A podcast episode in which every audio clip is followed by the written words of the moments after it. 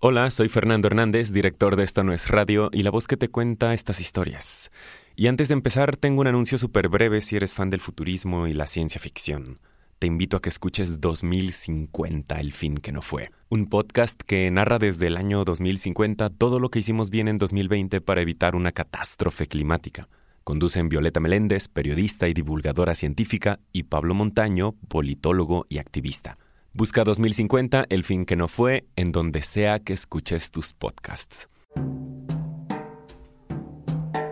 Bienvenidas y bienvenidos a Esto no es radio.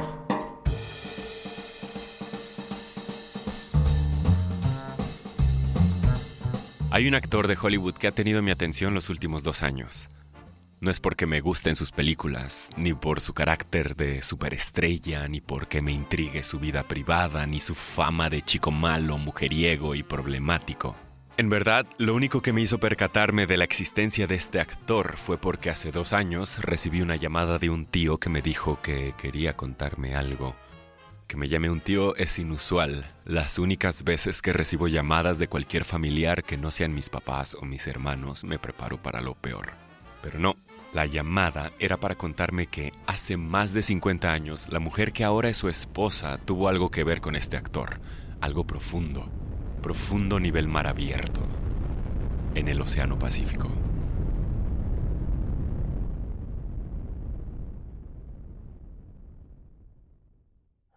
Ya estoy grabando. los perros. Estoy en Acapulco, en la colonia Vicente Guerrero, en la casa de Lorenza Infante de la Rosa. Ella es una persona en extremo amable y considerada con los demás. Lorenza nació en Tacubaya, un pequeño poblado en la costa de Oaxaca, pero desde niña se vino a vivir a Acapulco. En los 60 vender la idea de Acapulco como un paraíso era mucho más creíble. Y pues estaba muy tranquilo, muy bonito, había mucho turismo, tranquilo, sobre todo. Pues sus playas, sus parques, el fuerte de San Diego, Zócalo, muy bonito.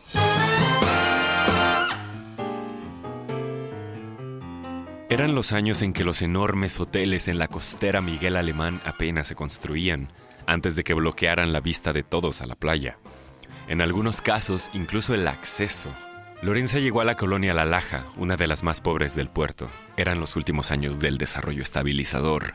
Gustavo Díaz Ordaz era presidente de la República y Acapulco vivía su primera era dorada. Celebridades internacionales se paseaban, o más bien recluían, en rincones que ahora son míticos como el Hotel Flamingos. En Acapulco vacacionaron Jackie Kennedy, el Tarzán Johnny Weissmuller, María Félix, Elvis Presley y por supuesto Steve Cochran, el actor del que me contó mi tío. Entre los 40 y 50 Steve protagonizó decenas de películas de gangsters.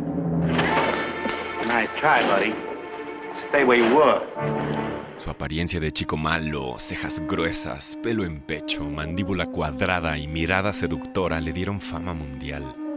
También de mujeriego. Otra forma de describirlo es imaginarte al cantante Morrissey. De hecho, el primer nombre de este cantante es en honor a Steve Cochran. Así de famoso llegó a ser. Pero para el Hollywood de los años 60, los estudios ya habían perdido interés en Steve. Para entonces eran mucho más sonados sus episodios de alcoholismo y violencia. En el ocaso de su carrera, Steve Cochran tuvo que fundar su propia casa productora para poder dirigir, producir y sobre todo actuar en sus propias películas. Steve estaba trabajando en una película basada en Lee Quinn, un marinero que vivió muchas aventuras junto a una tripulación exclusivamente femenina y joven. La película se llamaría El Capitán Flynn. En el verano de 1965, Steve llegó al puerto de Acapulco en su yate de 12 metros, el Rog, que en español significa pícaro, pillo, truán, y de ahí partiría hasta Costa Rica. Pero antes necesitaba reclutar a su tripulación, por lo que publicó un anuncio de ocasión en un periódico local. Así lo recuerda Lorenza. Eh, se solicita personal a este, adolescentes de 20 años a 25 años para una escena de película. Ajá, y estaban contratando personal pues para que iban a según hacer una película ahí en la playa. ¿Y qué, qué, características debían tener? Pues este morenas, este, nada más. Al llamado acudieron alrededor de 200 jóvenes acapulqueñas. Esas oportunidades no llegaban seguido al puerto, que tardaría décadas en ser de fácil acceso en avión y en coche. Lorenza también acudió. Tenía 13 años en ese entonces. Yo acompañé a la comadre de mi mamá. La comadre de la mamá de Lorenza se llamaba Adelaida. Ella le pidió permiso a la mamá de Lorenza para que le ayudara. Trabajarían para un actor de Hollywood. el señor Steve Kosha. no lo puedo ni nombrar. El actor conducía un casting para seleccionar a la tripulación exclusivamente femenina que lo acompañaría en alta mar. Pues las ponía a prueba. Ajá. A ver si podían nadar, si podían flotar. Así esas eran las, las pruebas que él ponía para de ahí seleccionarla el actor les ponía pruebas para que nadaran. sí. ¿qué, pruebas les ponía? Pues este, aventarse de clavados, este, les ponía distancia para que nadaran, que no se agotaran, que, mm, ajá, sí, pues yo veía que se aventaban y, y las ponía y les ponía así pruebas y ya las que le pasaban las pruebas pues se quedaban y las que no las despedía. Y así era de todos los días. Lorenza dice que Steve le agarró cariño. A Steve le pareció buena idea que Lorenza se encargara de su perro, Fligda, durante el viaje, así que le propuso algo a su mamá. Le dijo a mi mamá, le pidió permiso que primero que si me, me quería adoptar, que si me daba con él. Y le dice, no, que este, yo me intereso, dice, con, con ella, dice, la quiero como mi hija, adoptarme, ajá le dijo mi mamá, ¿por cuánto tiempo es el, viaje? Pues va a ser por 10 días. Que se vaya, dice, ya nomás me firma usted, dice, el permiso, pues que se va, dice, y, ya, dice, él nos dijo que nos iba a llevar, pero que nos iba a regresar acá al, al lugar a donde habíamos partido.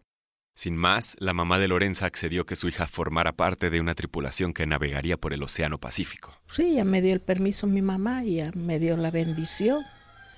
Y ya me fui con él en el barco. ¿Usted había viajado antes en barco? Eh, ni nunca me había subido ni nada.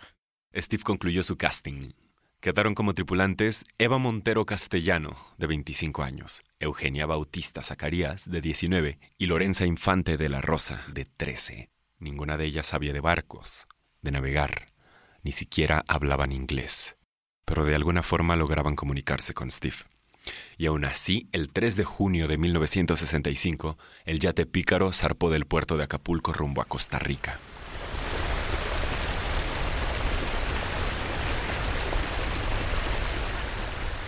Poco antes de zarpar, Steve le había enseñado a Lorenza a tomar el timón. Las lecciones continuarían en alta mar. El primer día, pues bien tranquilo, nomás nos dijo, me dijo, pues dice Licha, porque él andaba puro anotando en una libretita, cargaba la libretita y, unos aparatos así que veía, pues, y se la pasaba puro anotando, y ya yo, este, timoneando, pues yo conduciendo la nave. Él sabía cuándo iba a venir una tormenta, ya nomás nos decía, este, pónganse el chaleco del salvavidas y todo, porque se nos presenta esta tormenta. Y así él nos, nos prevenía, pues. A veces yo hacía de comer así, él pues él casi no comía de lo que uno hacía pues acá en la costa, huevito con chile, esas cosas pues, con papa. ¿Qué les pedía que le cocinaran? Pues no, él traía todo enlatado, nada más que nosotros pues cuando fuimos a hacer la compra nos compramos nuestras papas y nuestro casillero de huevos, porque nos surtimos según eh, para 10 días que iba a ser el, la travesía. Los primeros días fueron buenos. A veces nos las pasábamos ahí, él timoneando o yo timoneando, y él ahí platicando, y nomás este, sacaba un acordeón y luego este, se ponía a tocar el acordeón y se los delfines se acercaban allí y andaba, y ya él tenía una cámara de esa este, lámpara y ya los enfocaba así se veía cómo andaban bailando los delfines y así nos entreteníamos.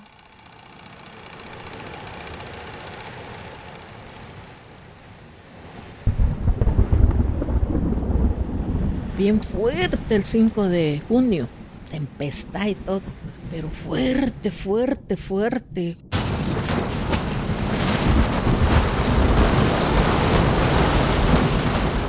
Pues él como pudo, él controló las velas para que no se moviera la nave y fuera nomás en un solo, en una sola línea, pues.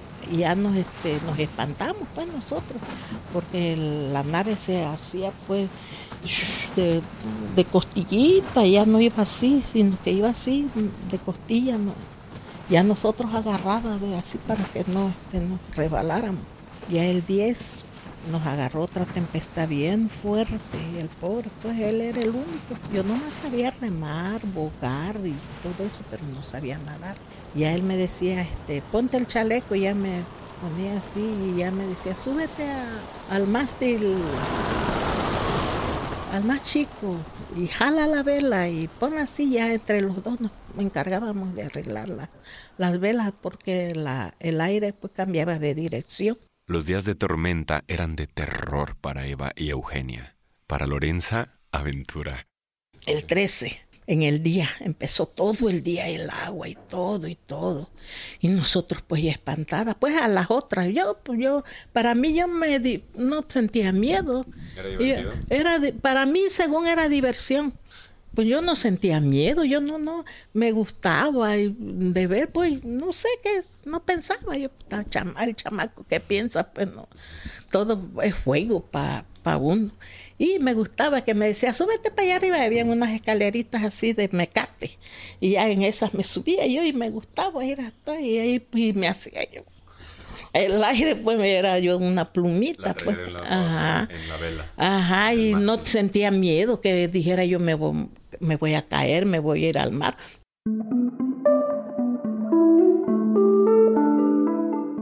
Esas jornadas terminaban con toda la tripulación despierta hasta tarde. Steve se quedaba despierto toda la noche pero al día siguiente el 14 de junio Steve Cochran empezó a sentirse mal. Estaba exhausto de las jornadas largas maniobrando. El 14 amaneció y ya, este, ya se calmó un poquito la tempestad. Y ya dice, me voy a acostar un ratito. Y órale, pues, como a la una de la tarde. Dice, ay, me, me siento cansado, dice, me voy a acostar. El 14, que amaneció el 14, pues yo lo noté triste tristón y ya. Y yo le preparaba su, su vaso de tan, le hacía este, sus huevitos así, se tomaba su par de huevitos y su tan y ya. Y a veces que comíamos nosotros, que hacíamos para almorzar así, yo hacía tortillitas de masa minza siempre. Y ya él, le daba yo así, ¿y esto qué es? Ay, es tortilla. Y se reía, pues nos tomaba fotos porque yo metida haciendo las tortillas de masa minza. ¿Le, le tomaba fotos mientras te torteaba? Ajá, sí, lo que andábamos haciendo, él le gustaba todas, según que para la escena. Y le decía, ay, ay, señor Steve, le digo, ahora puro tomándonos fotos. Son para la escena de la película, decía, es para la escena de la película. Ah, bueno, ajá. Y así estaba, él ya el 14, como a la una, estaba él allá arriba, pues en la punta de la proa. Y ya dice, este, Licha me habla, hazme un vaso de tan. Le digo, sí. Y ya este, al preparárselo, que se lo doy, tenga. Pero ya al agarrarlo él así, ya no lo sostuvo. Se le cayó la mano así con el vaso, ya no lo sostuvo. Y este, le digo, ¿qué tiene el señor Steve? Y ya lo vi que se desvaneció pues.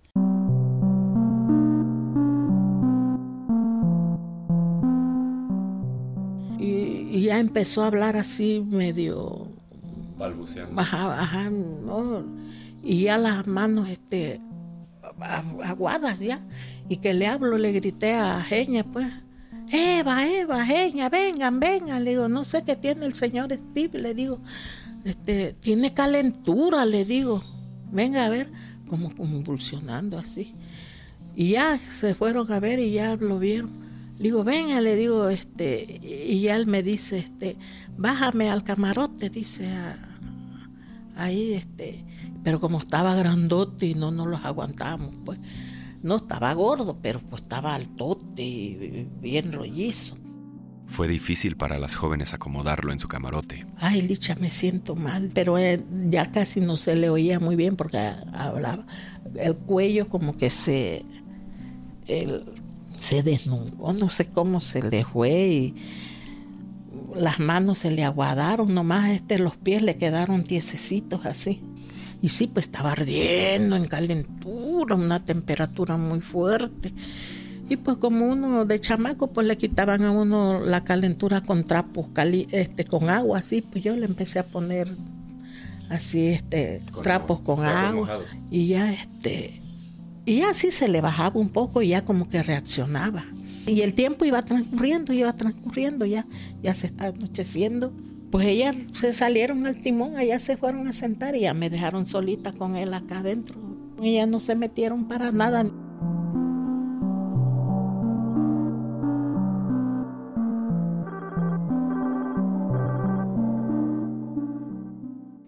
Steve apuntó hacia donde estaba un armario.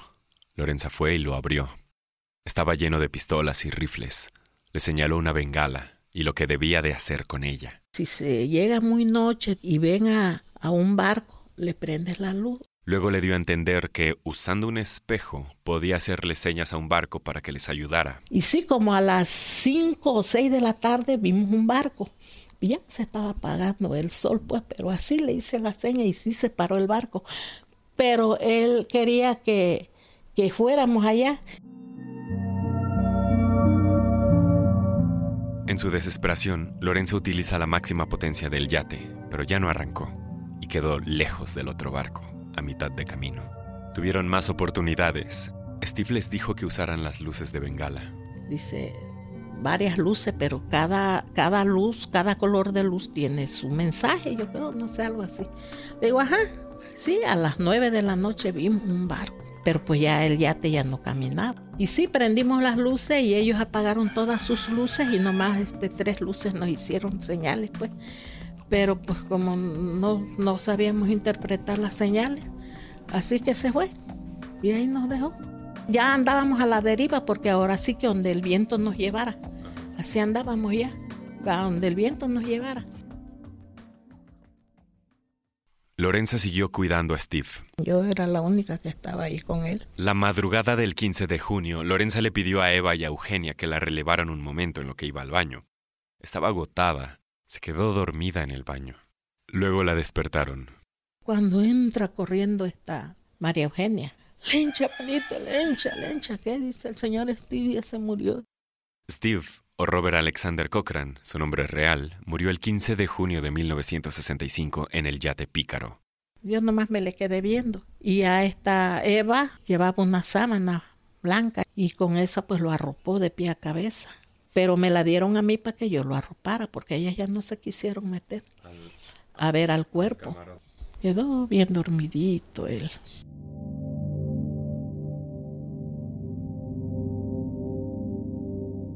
La autopsia revelaría después que se trató de una infección pulmonar, pero ahí en el barco, en aguas profundas, quedaban tres jóvenes mexicanas.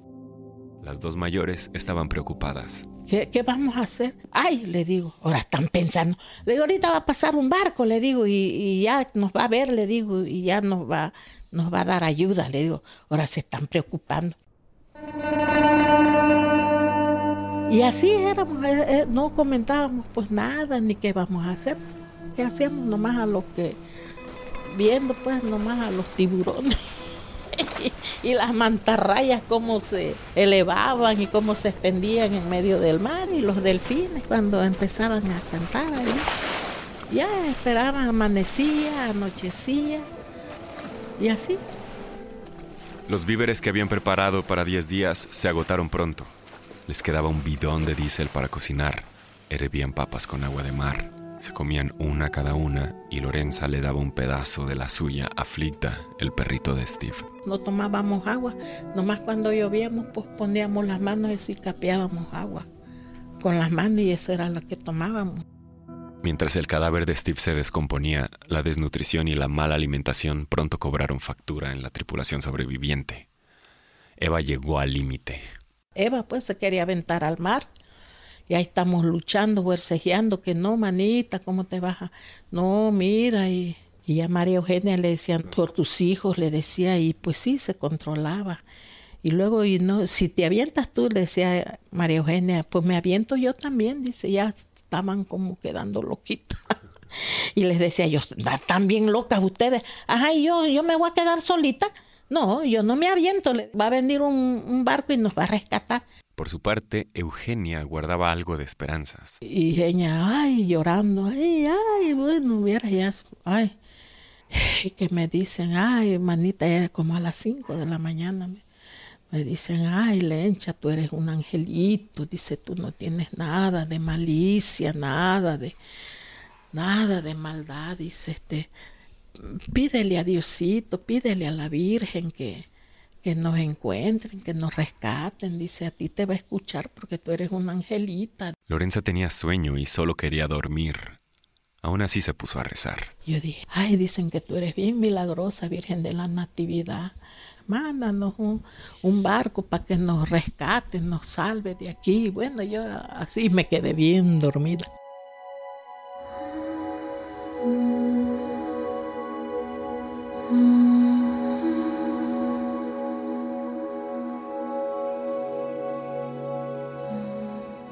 Y ya fue que como a las seis que viene esta geña, me dice este, ay manita, dice, me está dando miedo Eva, dice, creo que se está enloqueciendo, dice que ve una montaña allá, que ya ve el cerro y todo. Le digo, ay, tú síguele la corriente, le digo. Y así ya cuando me quedo yo de repente, y sí pues, así como la puntita del dedo, así como negrito así, en el horizonte hacia lo lejos. Le digo, le digo, ha de ser algún tiburón. No, cuando al poco rato ya lo vi más grandecito. Le digo, ay, Eva, le digo, sí, manita, tenías razón. Sí, pues era un barco.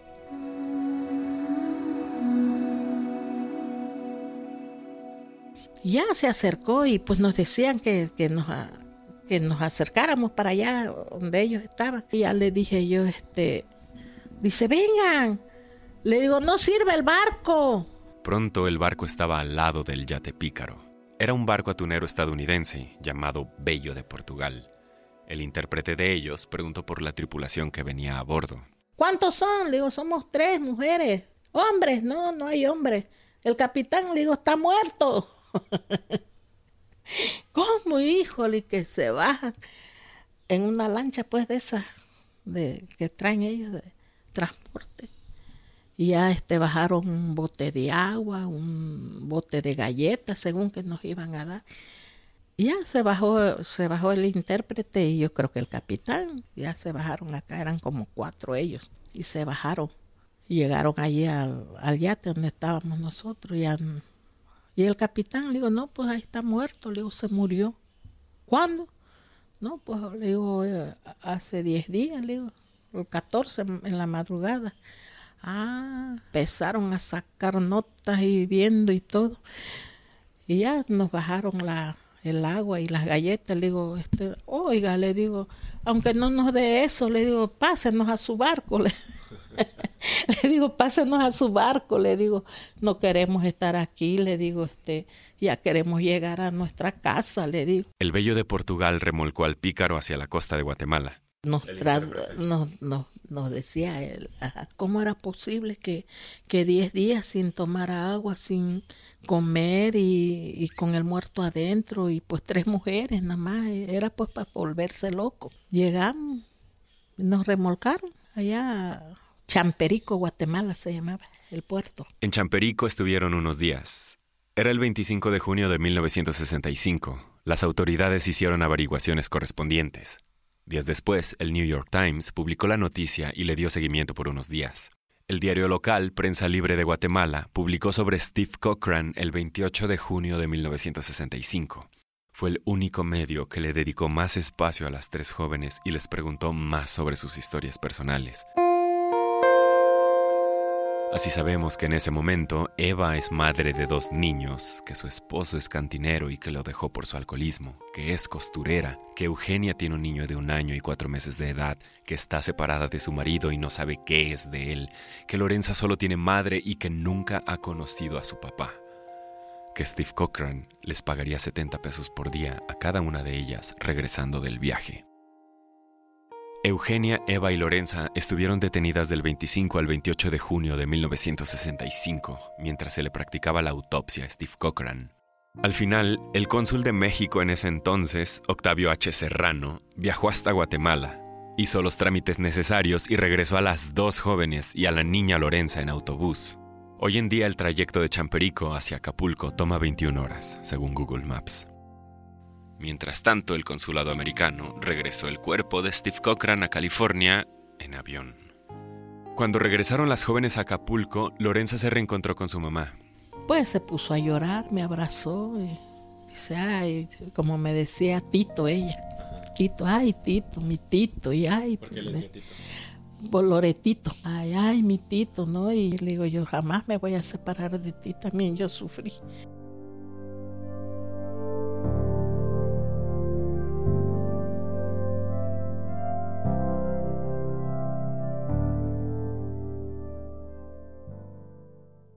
Pasaron los tiempos, yo creo que me, me espanté, no sé, porque yo me vi bien mala, me, me andaba muriendo yo y hasta que me, me mandaron por allá, por la sierra, que dice mi mamá que yo ya no, no dormía, que mucho me movía y luego se me fue el hambre, me daba temperaturas y así pues, y me fui secando, secando, secando, perdiendo mucho peso, hasta que le dijeron a mi mamá, ¿sabes de qué? Dice, llévala que la curen. Me llevaron por acá, por este, por el conchero, aquí este, antes de los bajos del ejido, cerca de Acapulco. Fueron a traer al curandero por acá, por Aguas Blancas, por acá, este, antes de llegar al conchero, así rumbo a la sierra, por allá de allá fueron a traer ese señor. Él era, hablaba dialecto. Y ya nomás agarró y me, me tendió una, un catre así de jarcia, así de esos, de mecate. Ahí me acostó y ya empezó a rondear el catre así, a bailar y hablar en dialecto. Y ya nomás oí que le dijo a mi mamá, este, dice, no se vaya a espantar, dice, vea lo que vea, dice, no se vaya a espantar, dice.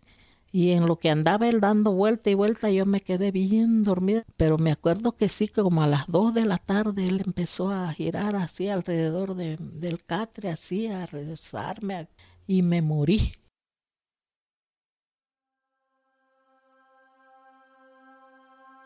Y no me di cuenta, sino que reaccioné como eso de las siete de la noche. Después reaccioné, pero reaccioné con un suspiro que muy hondo, muy profundo, que nunca se me va a olvidar ese suspiro que hice yo. Tardé, así.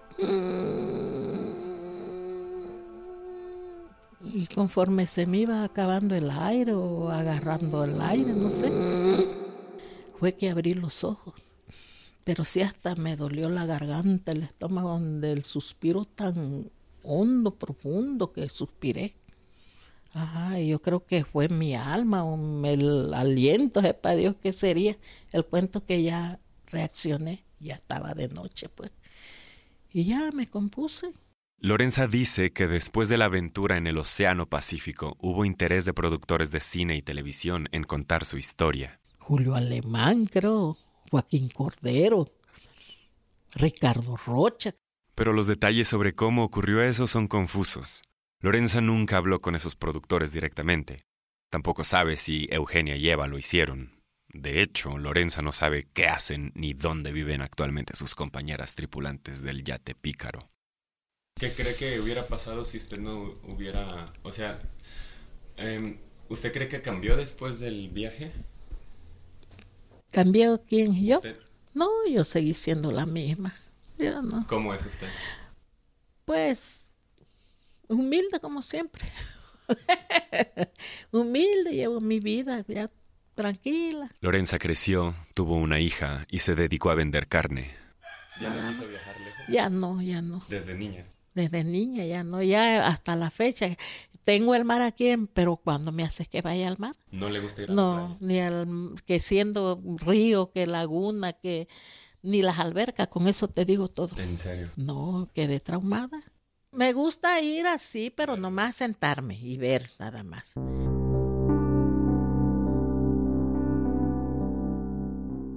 Hay un pasaje en Sunset Park, la novela de Paul Auster, donde Renzo, uno de los personajes, averigua sobre Steve Cochran, sus películas y la travesía de la que nunca regresó. De Eva, Eugenia y Lorenza dice tan poco que ni siquiera menciona sus nombres. El párrafo va así. Las tres asustadas mujeres perdidas en el mar con el cuerpo en descomposición de la estrella del celuloide bajo la cubierta, convencidas de que nunca volverían a pisar tierra. Afortunadamente sabemos que eso no fue cierto, que al menos Lorenza Infante de la Rosa estaba convencida de regresar a su casa y de contemplar el mar, aunque nunca volvería a meterse al agua, que continuaría su vida en Acapulco mientras a Steve Cochran la prensa le seguía dedicando titulares, Hollywood le ponía una estrella en el Paseo de la Fama, actrices lo recordaban de mala manera en sus memorias y fans alimentaban su mito en blogs y páginas de Facebook. Cuando le pregunté a Lorenza sobre si no había pensado en escribir un libro o algo parecido, me dijo. Uno se le afigura que no, ahí pues nomás los artistas, los que tienen dinero, le hacen... Pero uno qué, pues a luchar, uno... ¿Uno qué? A luchar. ¿Qué responde uno a eso?